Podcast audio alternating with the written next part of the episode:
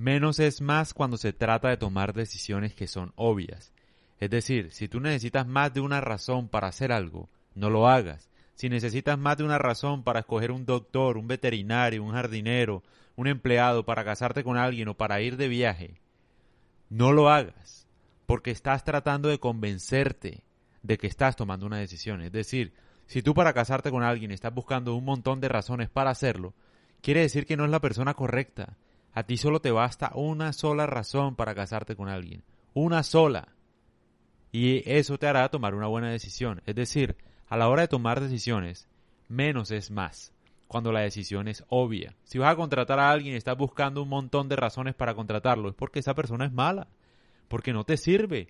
Y entonces lo que estás haciendo es tratándote de convencer de que vas a tomar una buena decisión. Y cuando uno se trata de convencer de hacer algo, siempre va a decidir mal. Esta idea es de Nassim Taleb.